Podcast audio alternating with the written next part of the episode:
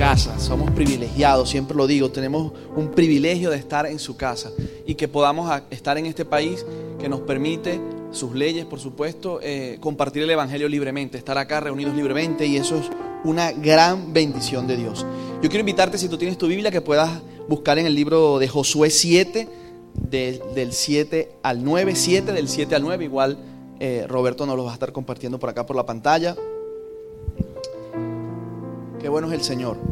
Mientras usted busca allí, eh, me causaba gracia y, no sé, y ejemplo.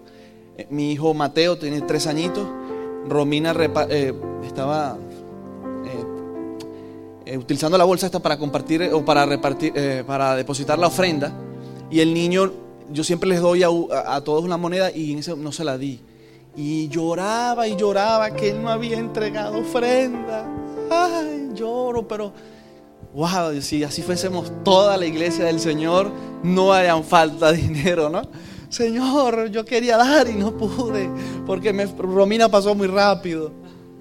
Y, le dije, Romina, por favor, ayúdame, porque el niño estaba con lágrimas en sus ojos. Y, y qué bendición, a veces somos un poquito, ¿sabes? Y y yo tengo, bueno, testimonios muchísimos del tema de, del dar, cómo Dios nos bendice. Y no porque a Él le haga falta, definitivamente lo hace por nosotros. Cuando el Señor nos prueba en este tema del dar, eh, el Señor es el dueño del oro y la plata. Pero definitivamente es una lección, es un aprendizaje para nosotros, de no depender de, sino depender siempre de Él. Amén. Es lo mejor que podemos hacer.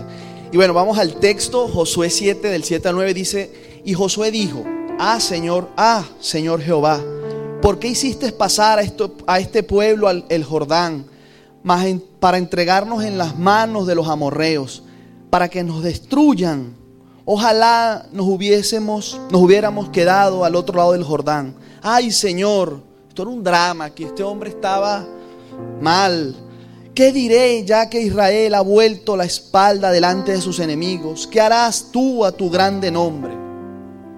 Amén. Le damos gracias al Señor por su hermosa palabra.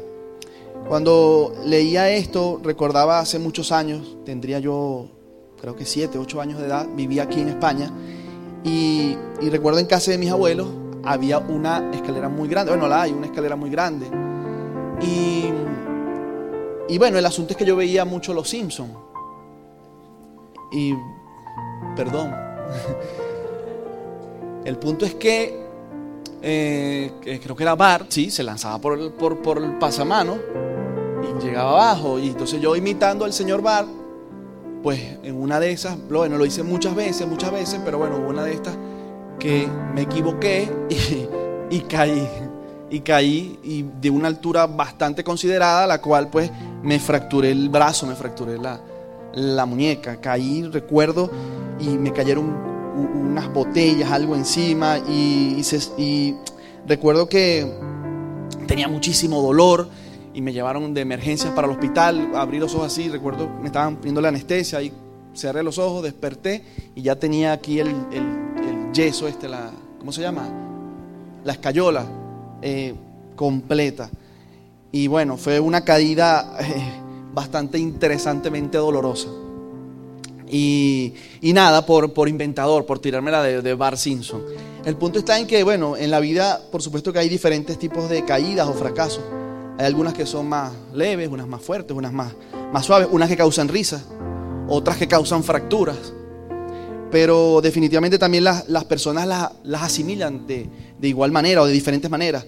Hay quienes se levantan rápidamente, en mi caso no me levanté, yo creo que caí inconsciente allí. Otros, bueno, sin fracturas. Algunos se quedan un rato allí en el suelo. Y, bueno, y otros a pesar de la fractura, dependiendo de la edad también, por supuesto, se recuperan más rápido o más lento normalmente, ¿no? Pero también hay otros que deciden quedarse quietos y no levantarse más. Deciden simplemente no levantarse. Y la pregunta en medio de todo esto, que cada quien le puede poner su contexto, es cómo levantarme o en qué momento levantarme. Y el texto inicial que, estábamos compartiendo en Josué, pues nos habla de un hombre llamado Josué, hombre que dirigió a Israel hacia la conquista de la tierra prometida, y un momento difícil de su vida que veíamos allí. Y lo interesante es que allí podemos, en ese texto podemos, o la Biblia, nos plasma una serie de principios súper interesantes que, que nos ayudan a nuestro día a día. Me encanta la palabra de Dios cuando podemos, y cuando, por, bueno, es el deber ser, ¿no? Tener la práctica, poder aplicarla todos los días, vivirla todos los días. Es lo interesante, es lo que queremos tener, ¿no? Y, lo primero que yo resalto de este texto es que Dios nunca debe ser cuestionado.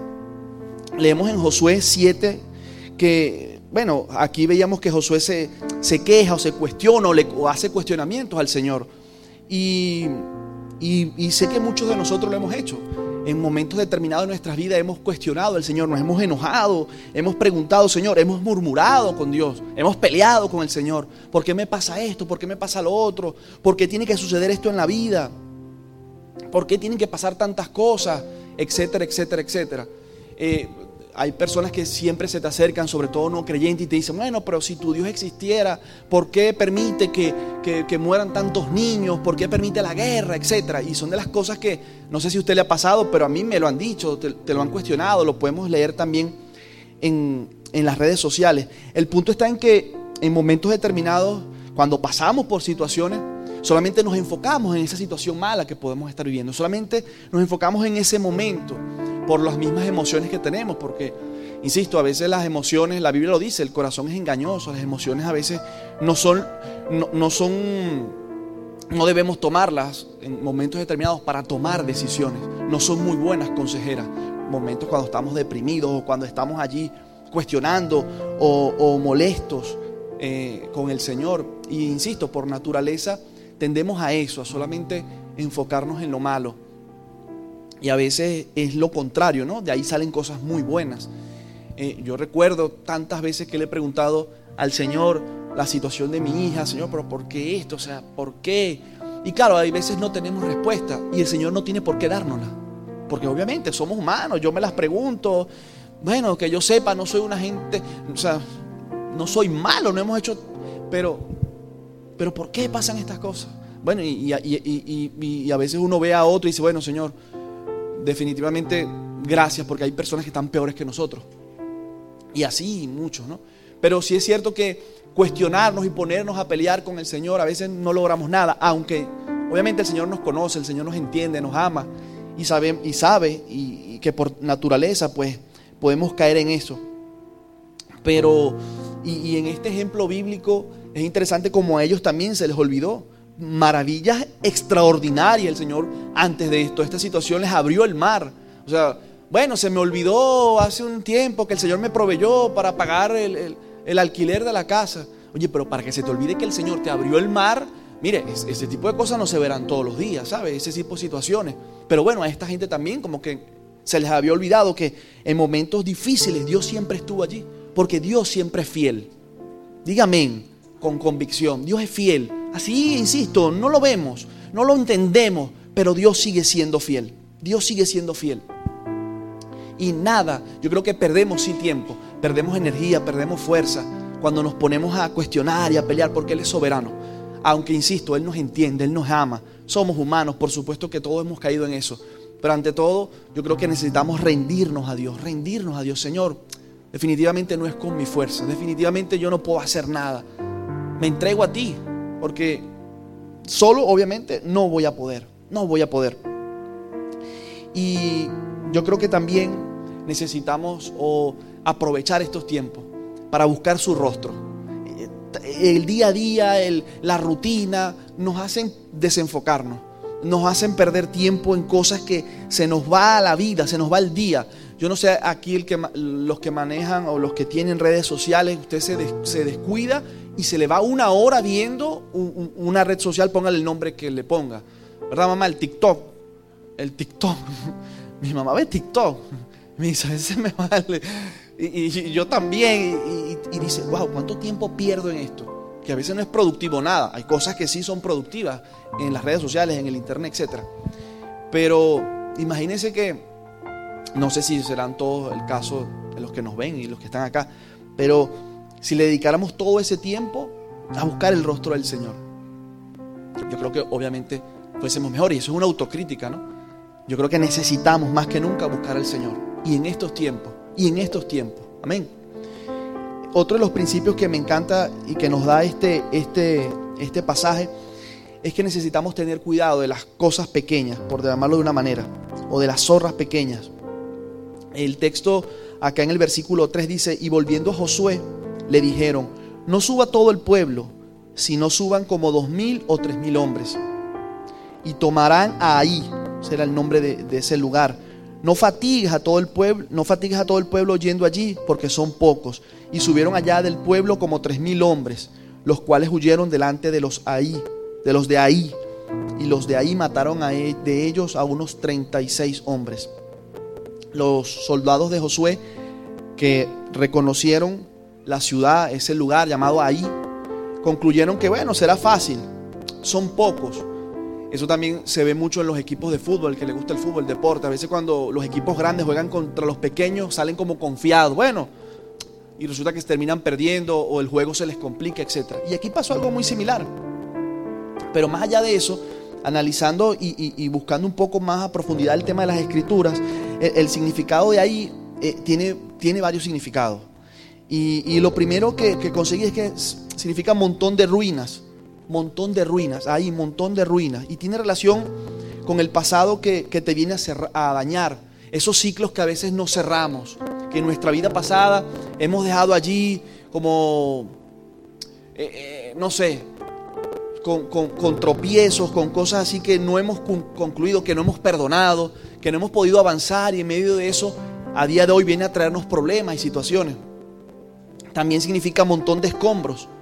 Y estos son basuras, son aquellas cosas que, que debemos desechar, que debemos votar, que definitivamente eh, cosas como el orgullo, la autosuficiencia, a veces seguimos, o, la malicia la seguimos eh, guardando en nuestro corazón y creemos que es pequeño. Bueno, eso fue hace muchos años, eso es una situación de hace tantos años, pero está allí y, puede ser pequeño. Pero esas, insisto, como dice el texto, esas pequeñas zorras vienen a dañar todo el viñedo. Y hay que tenerle cuidado a esas, entre comillas, tonterías que nos pueden parecer, porque no, fueron hace, hace mucho tiempo.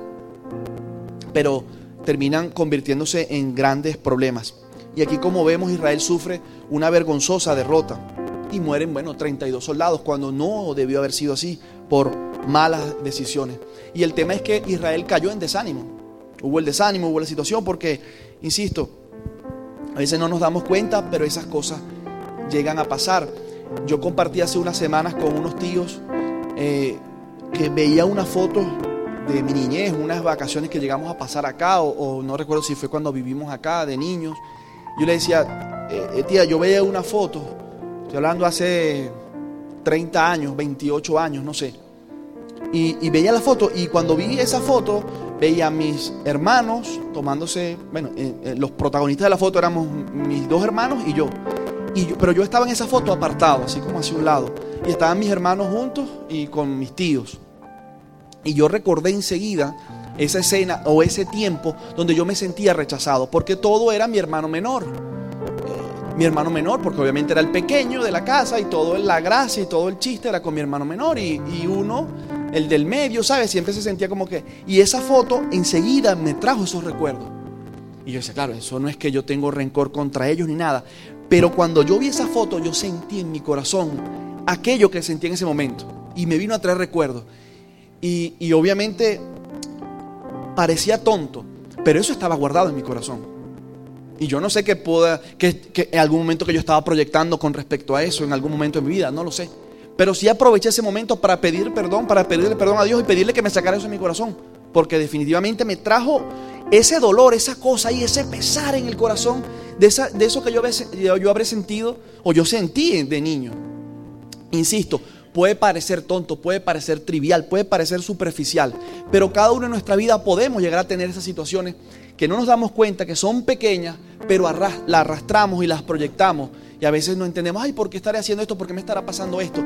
Y toca revisarnos, toca revisarnos, Señor, hay algo en mi corazón que tú quieres definitivamente que yo no tenga. Hay algo por más pequeño que pueda ser, que yo considere tonto, porque fíjese en mi caso como le comentaba, eh, gracias a Dios en mi casa nos dieron mucho amor, mi familia, mis tíos, etc. Nunca eh, eh, fui maltratado, ni mucho menos. Pero sí había algo de niño que todavía estaba allí, que por supuesto que me, que me afectó. Y seguramente ellos ni se dieron cuenta, ni, ni, lo hicieron con maldad.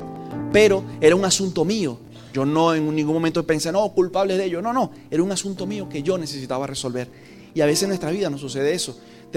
pasan los días, pasan los años y, pensamos, no, es que fue por aquel, fue por aquel, fue culpable el otro. Y resulta que, que no, es un asunto tuyo, es un asunto tuyo que necesitas sanar, que necesitas sacar del corazón. Y nada como meterte con el Señor y decirle, Señor, ayúdame a sacar esto, no quiero sentir esto porque así como tú me enseñaste a perdonar, así como tú me perdonaste, yo también debo perdonar. Y a veces toca perdonarme a mí mismo. Amén, iglesia. Porque el Señor nos quiere libre, nos quiere descansado para alcanzar las grandes cosas que Él tiene para nosotros. Amén. Si usted cree en esa promesa de Dios, usted le puede dar un aplauso en esta noche, por favor. Pero con ganas, no es para mí, es para el Señor. Amén. Ahora fíjense, en el versículo 10 de este texto, eh, en Josué, eh, dice que, y Jehová dijo a Josué, levántate, porque te postras, porque te postras así sobre tu rostro. Josué estaba postrado buscando a Dios y eso está bien. Necesitamos buscar de Dios, necesitamos meternos con el Señor. Pero la respuesta del Señor nos deja ver que Josué estaba detenido por la derrota que había sufrido, por la situación que había sufrido. Estaba detenido y, y estaba lamentándose y el tema no era ese, que estaba ahí quieto, sin avanzar. Y Dios le dice, levántate, levántate. Y ese es el, título que yo le quería, o yo le doy a este, a este mensaje, levántate, iglesia, levántate, es tiempo de levantarse. Insisto, hay tiempo para todo. Muévete, debes hacer algo, no te quedes allí, muévete. Y en los momentos eh, más difíciles aún necesitamos movernos, necesitamos movernos. Porque, insisto, eh, eh, es, las malas experiencias, las derrotas, los fracasos tienden a hacer eso, a, detenernos, a paralizarnos, a pensar tanto que no terminamos haciendo nada. Es más, lamentándolo mucho, muchas personas caen en depresión, en ansiedad, etc. Que el Señor siempre eh, nos guarde. Hay un ejemplo interesante de esto, que lo leía, y es eh, el tema de los japoneses. A mí me encanta la cultura japonesa. Eh, tenemos tanto que aprender de los japoneses y ellos eh, han, bueno, como muchos sabemos, eh, el, japonés, la dieta del japonés, parte de la dieta del japonés es el pescado. Pero resulta que ellos han tenido problemas eh, por décadas por el tema de la pesca allí cerca de sus costas. El tema es que tienen que ir mar adentro. Entonces, en medio de todo este proceso, pues por supuesto que tuvieron que, que fabricar eh, barcos más grandes para poder llegar más lejos y poder traer ese pescado a la población. Pero resulta que, bueno, mientras más lejos iban los pescadores a buscar dicho pescado, pues tardaban más en llegar y el pescado no llegaba fresco. Y el consumidor, pues, se quejaba del asunto. Resulta que luego, pues bueno, se inventaron y le colocaron congeladores a los barcos, fueron a buscar el pescado, regresaban y claro, el pescado llegaba congelado y el consumidor se nota mucho la diferencia, un pescado fresco que un pescado congelado. Nosotros que vivimos acá en Galicia, pues podemos apreciar muy bien el, pescado, ¿no?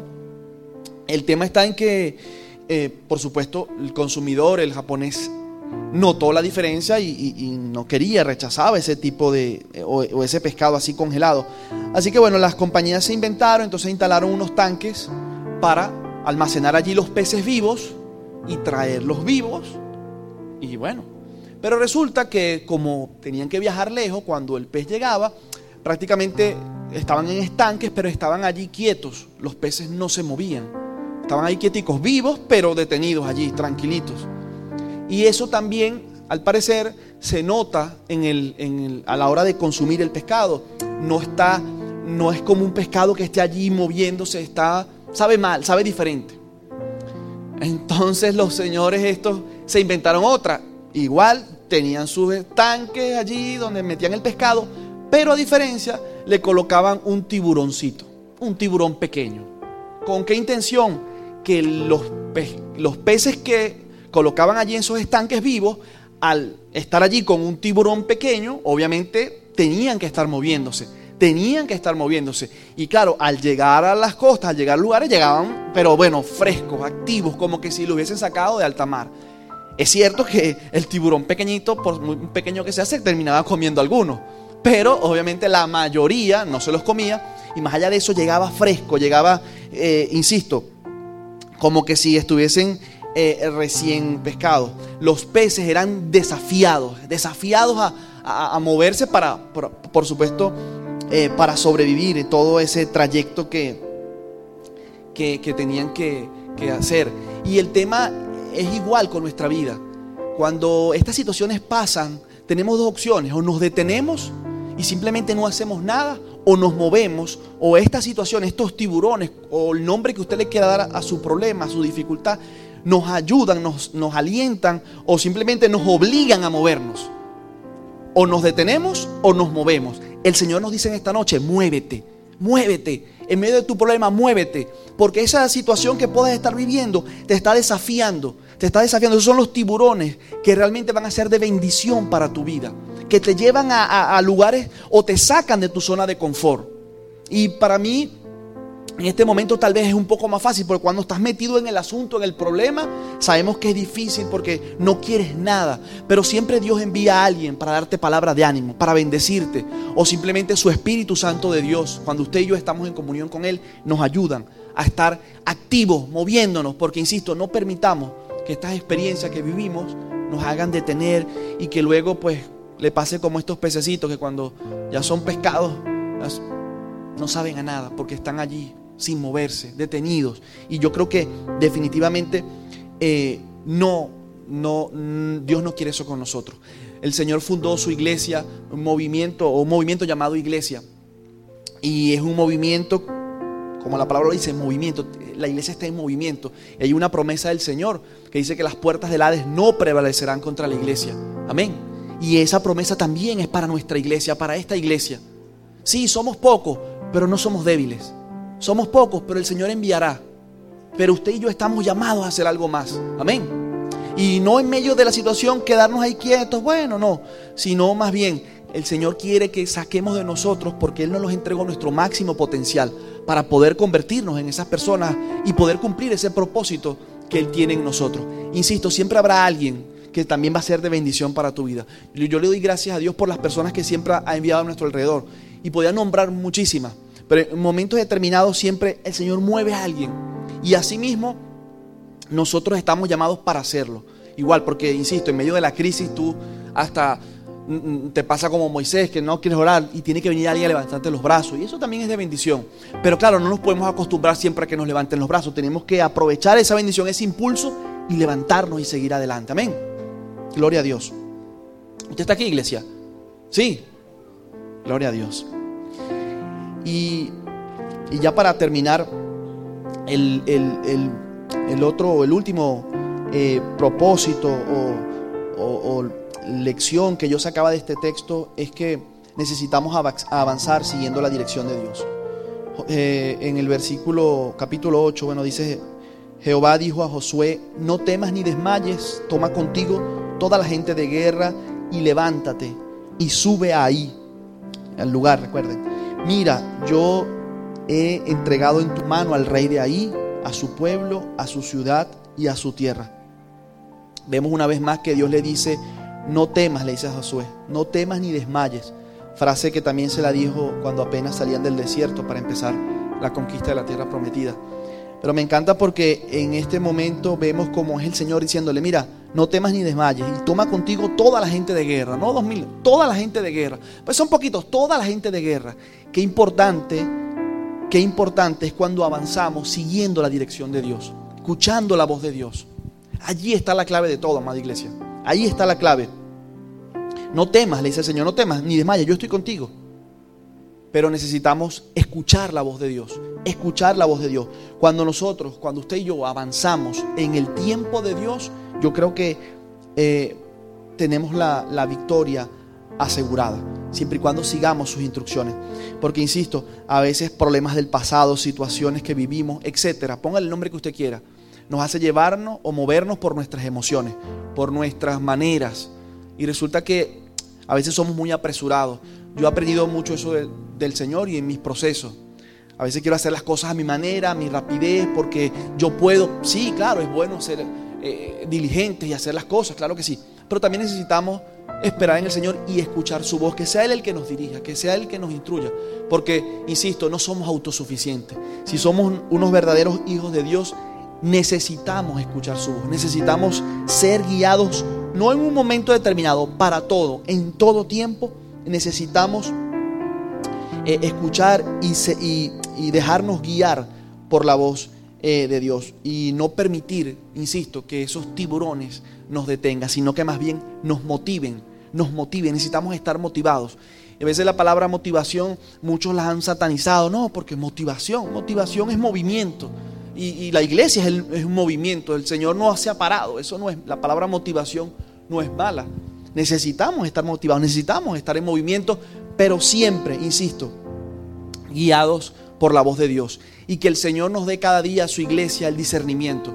Porque, insisto, a veces cometemos errores, tomamos malas decisiones porque no tenemos discernimiento o porque nos falta discernimiento. Que el Señor hoy en día nos bendiga con discernimiento. Señor, ayúdanos, danos discernimiento para saber qué hacer, para tomar las mejores decisiones, para avanzar en el tiempo tuyo. y, eso nos va a ayudar, pues por supuesto, el discernimiento de Dios. Nada como la oración, decía un gran predicador, nada como la oración para ahorrar tiempo. Y a veces andamos a nuestras maneras y perdemos tiempo por no detenernos a orar, Señor, pero es así, es asado, Señor, pero es que no, no siento que me respondes, pero ¿dónde me vas? ¿Cuándo me vas a responder? Ten paz, que el Señor siempre responde, siempre responde. Lo que pasa es que, claro, no es a nuestras maneras, no es a nuestras lógicas. Y usted y yo como iglesia estamos llamados a abrazar más que nunca esa gran comisión que el Señor nos entregó. En todas las áreas de nuestra vida, usted y yo tenemos una gran comisión, tenemos un llamado, tenemos un propósito. Pero como iglesia unidos tenemos que cumplir también eso, la gran comisión que como iglesia, como visión de la iglesia estamos llamados a hacer. La gran comisión de poder eh, disipular esta nación, de poder disipular esta ciudad, de poder disipular a ese vecino, ese familiar. Y a veces, insisto, no nos detenemos o nos detenemos porque se han burlado de nosotros, porque hemos fracasado, porque, bueno, no nos han hecho caso un momento, porque no aceptaron nuestra invitación. Todos hemos pasado por allí, todos pasamos por eso. Pero que, insisto, que esos momentos no nos detengan, sino que todo lo contrario, nos impulsen, nos impulsen a seguir adelante, a cumplir con esta responsabilidad que usted y yo tenemos. Cumplir esa gran comisión. Usted y yo estamos llamados a ser discípulos, a multiplicarnos en otros. Y tenemos ese gran privilegio y honor que cualquier otra persona no la tiene. Pero el Señor nos necesita descansados y escuchando su voz. Amén. Yo le puedo pedir a nuestro hermoso ministerio de oración que cerremos esta alabanza con una con una canción. Maxi, por favor, mientras eh, permítame hacer una oración.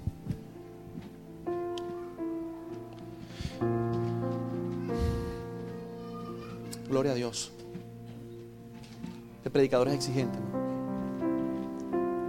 Pero como estamos llamados a toda buena obra, amén. Todos hombres están preparados y listos. Siempre. Si no, se para Roberto, ¿verdad, Roberto? Amén. Póngase de pie, iglesia, vamos a orar mientras nuestros músicos se preparan acá. A mí me encanta, eh, bueno, por supuesto, orar, pero nada como en momento de la oración poder adorar también el nombre del Señor. El Señor se goza porque Él dice que Él está en medio de la alabanza de su pueblo. Amén. Señor, te damos gracias, Padre. Gracias por este tiempo, Señor. Gracias por esta palabra que tú nos permites, Señor, recibir en nuestros corazones. Te pedimos en el poderoso nombre de Jesús, Señor, que nos ayudes a vivirla, a cumplirla, Señor. Que podamos salir de aquí, Señor, motivados por ti, Señor, por tu Santo Espíritu. Necesitamos escuchar más tu voz, Señor. Necesitamos, Padre Santo, que puedas, Señor, ayudarnos a seguir adelante, Señor, a no detenernos, Padre, en medio del proceso, en medio de la situación que podamos estar viviendo, Señor. Que como iglesia, Señor, entendamos cada día el propósito que tenemos, la gran responsabilidad, Señor. Ayúdanos, Padre, a dar de gracia lo que recibimos por gracia, Señor. También oramos, Señor, por cada persona, Padre, que pueda estar en este lugar, que nos pueda estar viendo por las redes sociales, Señor, por nuestro algún familiar, amigo, Señor, que pueda estar pasando un momento difícil que pueda tener una herida en el corazón, Señor, que pueda tener algún ciclo que no haya cerrado, que lo esté eh, deteniendo, Señor, en ese gran propósito que tú le entregaste. Te pedimos que sea usted, Señor, sanando, Padre, sanando toda herida, Señor, levantando, Señor, al caído, Padre Santo. Y también, Padre, te pedimos que nos puedas utilizar a nosotros como iglesia, Señor, para ser de bendición a todos aquellos que nos están rodeando, Señor, a todas esas personas que por la rutina, Señor, se nos lo vemos como invisible, no nos damos cuenta, Señor, de la gran necesidad que allí hay afuera, Señor. Te pedimos que nos utilices, Señor. Que nos uses, Padre Santo, como instrumento, Señor, para poder ser de bendición a otras personas, Padre. Quita toda vergüenza, Señor, para, por, para hablar de ti. Señor, quita toda pesar, todo desánimo, Señor. Ayúdanos a ser diferentes, Señor. A ser eh, personas que realmente somos obedientes a tu llamado, Señor. Te hmm. pedimos que como iglesia, Señor, podamos cumplir esa gran y hermosa comisión que nos entregaste, Señor. Te lo pedimos, Padre Santo. Llena nuestro corazón, Señor, con fuerza, Padre, con alegría, Señor, con esperanza, para seguir adelante, Señor, para seguir adelante, Padre. Bendice a tu iglesia, Señor. Bendigo a cada uno de mis hermanos que están en este lugar, Señor. A los que no han podido llegar, Padre Santo. A los que vendrán, Señor. Te pedimos en el nombre de Jesús que como iglesia, Señor, nos ayudes, Padre. Nos levantes, Señor, cada día, Padre Santo. Siempre, Señor, para tu gloria y para tu honra, Señor. Gracias, Espíritu Santo de Dios. Queremos adorarte y queremos bendecir en esta noche, Señor, tu santo nombre.